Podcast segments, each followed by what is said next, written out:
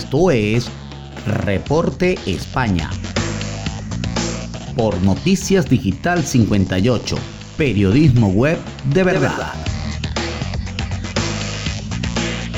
Muy buenas noches amigos, este es el resumen de Noticias Digital 58 transmitiendo desde la ciudad de Madrid, España. Les saluda Gabriel Higuera, CNP 20576. Comenzamos con eh, las informaciones del día de hoy, es que la Fiscalía prepara el archivo de las investigaciones sobre Juan Carlos I inviolabilidad, prescripción del delito y regularización son las bases sobre las que se asienta el escrito que prepara la Fiscalía para archivar las investigaciones abiertas al rey emérito. Es una información que ha avanzado hoy José Antonio Zarzalejo en El Confidencial y sobre la que el gobierno ha preferido ser prudente. El ministro de la Presidencia Félix Bolaños ha puesto en valor el trabajo de la Fiscalía esperando a que haya un informe oficial y también ha destacado la importancia de respetar la presunción de inocencia del monarca.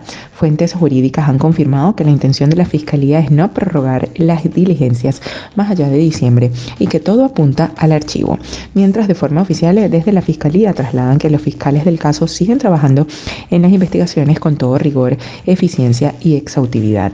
Según la información de Zarzalejo, la fiscal general del Estado, Dolores Delgado, declara en cuestión de semanas un decreto ordenando el archivo de las investigaciones iniciadas el 5 de junio del 2020 por los presuntos acreditados, pero no perseguibles comportamientos irregulares de Juan Carlos I. En concreto, la investigación está abierta por varias causas. La primera, la presunta comisión millonaria que habría recibido por intermediar en la adjudicación del AVE a la Meca. En otra noticia, Sánchez anuncia un bono cultural de 400 euros para los jóvenes cuando cumplan 18 años.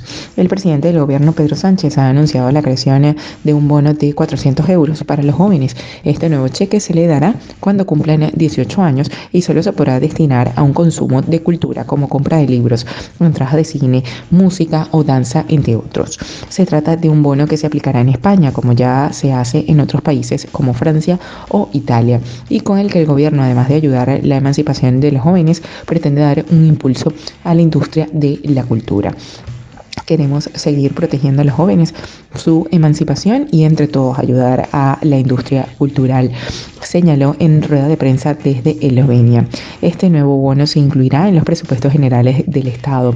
El líder del Ejecutivo ha hecho este anuncio desde Eslovenia, donde ha viajado para participar en una reunión de líderes europeos y en la cumbre Balcanes.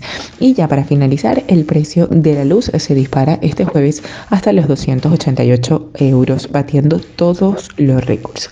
El precio medio de la electricidad en el mercado mayorista alcanzará este jueves los 288,53 euros, un precio que bate los récords registrados hasta ahora, posicionándose incluso un 26% por encima del último precio más alto hasta ahora, el de este miércoles de 228,59 euros. Tras concluir septiembre con un precio medio récord, octubre ya ha registrado los cuatro precios más altos vistos hasta ahora en solo siete jornadas y la tendencia sigue al alza con este nuevo registro. Según los datos del operador del mercado eléctrico eh, designado OMIE, este jueves el precio subirá un 52% respecto a hace una semana, cuando el precio de la electricidad en el mercado mayorista estaba en 189,8 euros. Comparándolo con hace un año, el precio de la electricidad aumenta un 570%, es decir, casi 7 veces más de los 43 euros que se registraban en aquel entonces. El precio más alto de este jueves se dará entre las 20 y las 21 horas, cuando se alcanzarán los 319,3 euros, mientras que el más bajo se registrará entre las 4 y las 5 de la mañana con 249,8 euros. Bien, eso es todo por el día de hoy. Recordemos que somos Noticias Digital 58, siempre llevándoles la mejor información para todos ustedes. Recuerda que el COVID no es un juego.